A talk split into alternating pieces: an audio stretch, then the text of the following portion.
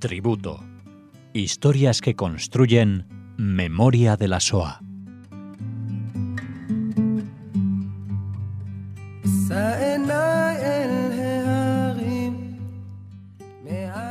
Bienvenidos oyentes, estamos una semana más aquí en Radio Sefarad con Cecilia Levit que nos acerca una nueva historia. ¿Qué tal? Hola, hola Alex, buenas tardes. Bueno, en este caso nos hablarás eh, de Shmuel Ben Menachem. Así es, el apellido es Shmuel Daich, ese es su verdadero apellido y ahora vamos a ver por qué Hoy yo lo presento como Shmuel Ben Menachem. Eh, Shmuel, nuestro personaje, nació en 1924 en Kovno, en Lituania. Eh, su abuelo materno era un gran rabino, el rabino Isaac Meltzer, que era el director de la Academia Rabínica de Slobodka, que era en Kovno. Y su padre, que es Mendel Deitch, había levantado una academia rabínica en Liv, que era muy cerca, apenas 30 kilómetros de Kovno. Eh, y es allí, a esta pequeña ciudad, donde Menachem, su mujer Zeitil y sus nueve hijos se van a trasladar. Shmuel, nuestro personaje, es el segundo hijo. Eh, su hermano Yosef, que es el mayor, ya contrae matrimonio antes de la guerra. Es una familia religiosa, ortodoxa, numerosa, como las típicas también familias europeas, una familia muy creyente. Y me es muy importante hablar de Kovno, lo van a ver también como Kaunas en internet. En 1939 vivían cerca de 40.000 judíos y Kovno era la capital de Lituania y la ciudad eh, más grande.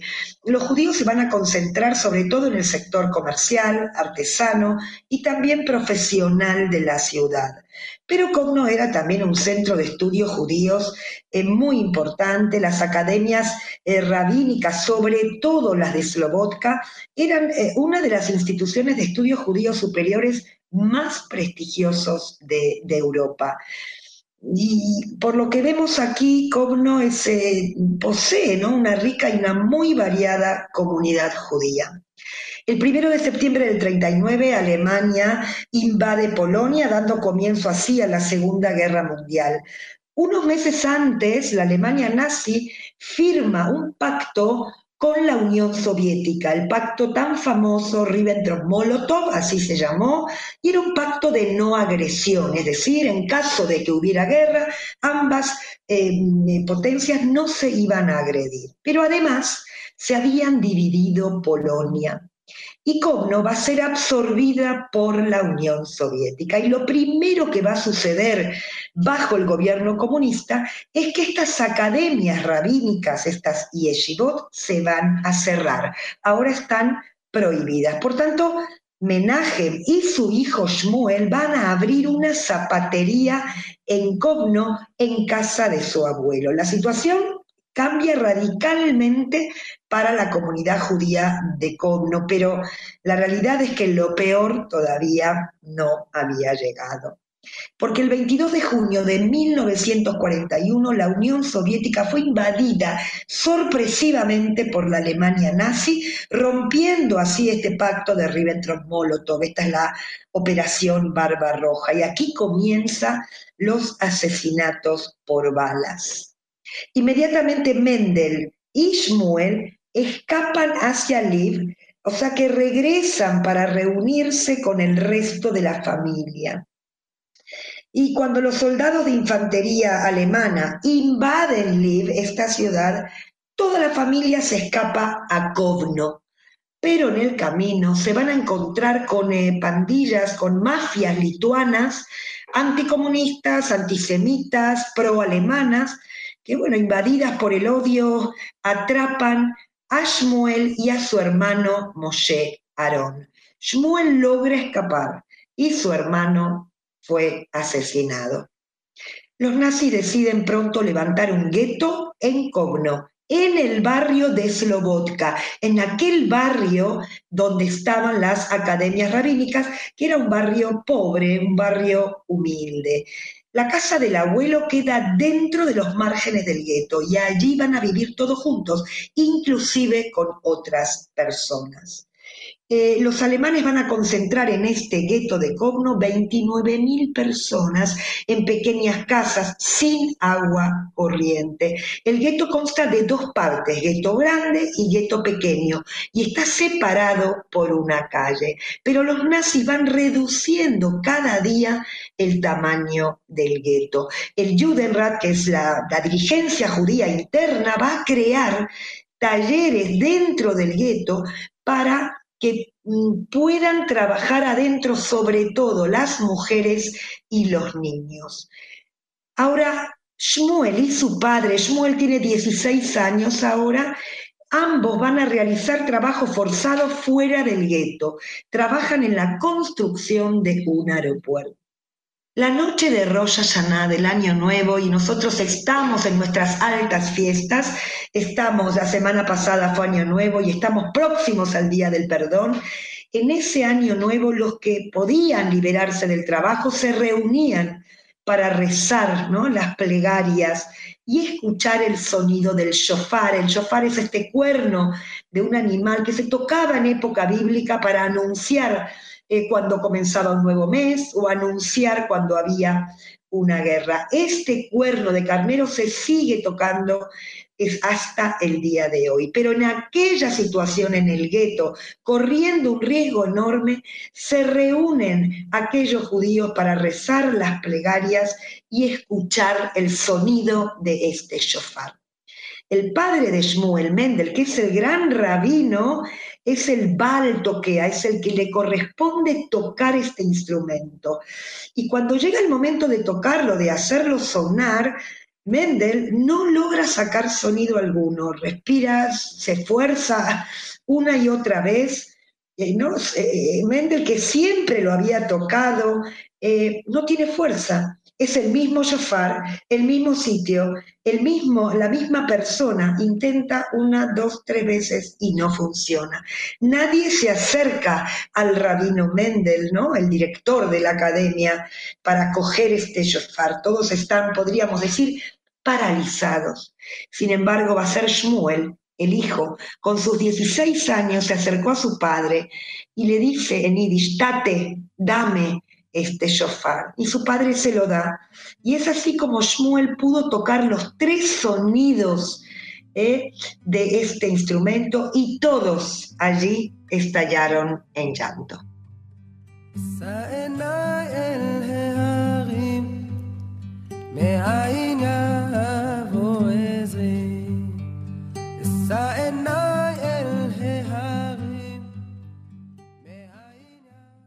Una tarde, al regresar Shmuel y su padre de trabajo forzado, se encontraron en una action, en una redada dentro del gueto.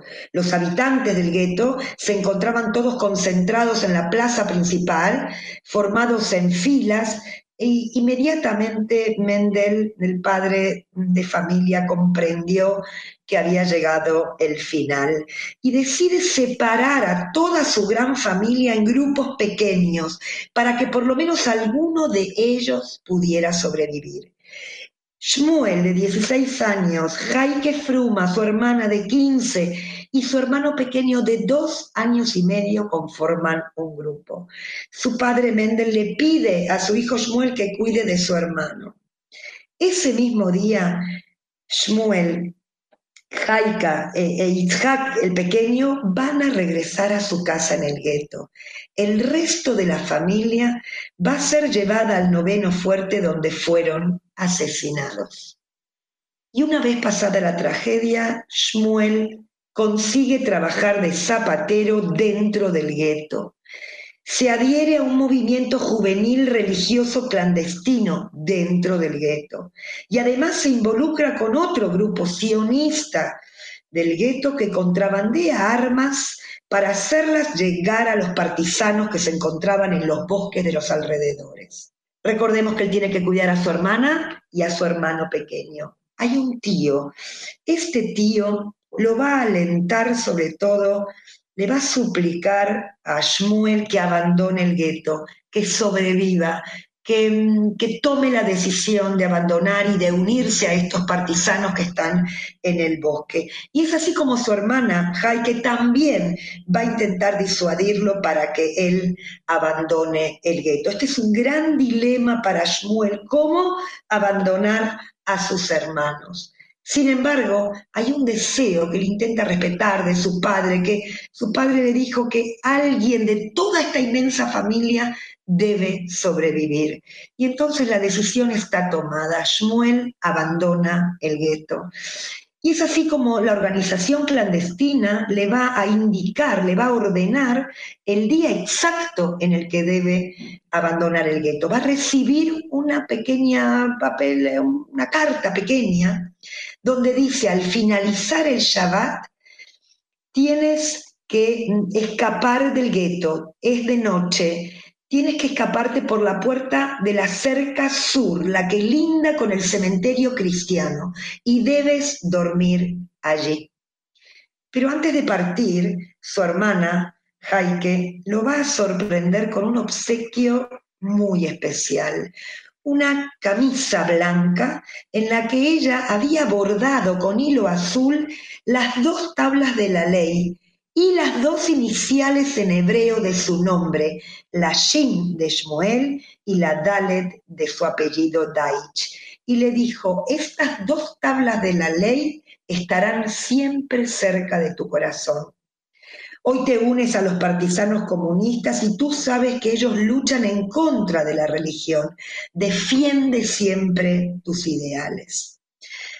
Shmuel vistió la camiseta, la camisa y salió esa misma noche con un arma en un bolsillo y los tefilim, las filactelias, en el otro bolsillo. Shmuel nunca se quitó esta camisa durante el tiempo que luchó con los partisanos en el bosque de Kaslu Roda. Vio a sus hermanos por última vez cuando regresó al gueto mientras cumplía una misión partisana.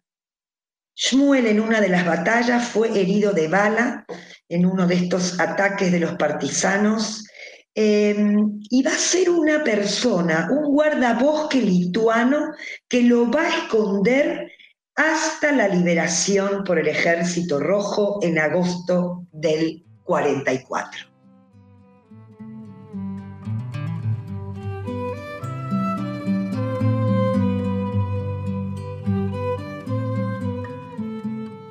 Después de la guerra, Shmuel, el único sobreviviente de su familia, emigró a la tierra de Israel, a lo que era Palestina bajo el mandato británico. Se va a unir a la Ganá, que era un movimiento clandestino de defensa judío, y va a luchar ya en las batallas por Jerusalén en la guerra de independencia ya del Estado de Israel. Y aquí va a cambiar su apellido y va a decidir llamarse Ben Menahem, hijo de Menahem, en honor a su padre. Contrae matrimonio con Rivka y el día de su boda, debajo de la jupá, en la ceremonia religiosa judía, Shmuel vistió esta camisa blanca que su hermana le había regalado. Inclusive cuando sus hijos se casaron, ellos también la usaron. Cuando ya Shmuel se hizo mayor, con sus hijos, nietos, bisnietos, es Yad Vashem, que es el sitio oficial para el recuerdo del holocausto en Jerusalén, que le pide a Shmuel que entregue esta blusa al museo de Yad Vashem. Y es ahí donde él de verdad se encuentra con esta ambivalencia. Y él va a expresar de esta manera, eh, va a decidir entregarlo y dice, el día que vinieron a recogerla, sentí una gran ambivalencia, tal vez debería guardarla envuelta en un papel, en una caja, en un armario, porque me acuerdo, ¿no? Cuando me preparo para separarme de ella, recuerdo los hermosos ojos llenos de lágrimas de mi hermana Jaike Fruma, en bendita memoria. Shmuel mantuvo la memoria viva de su familia a lo largo de toda su vida.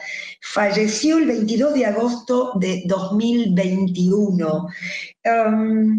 yo para ir cerrando este tributo, quiero hablar también primero de Justos entre las Naciones, porque este guardabosque lituano va a recibir años después el honor de ser justo entre las naciones por el Estado de Israel.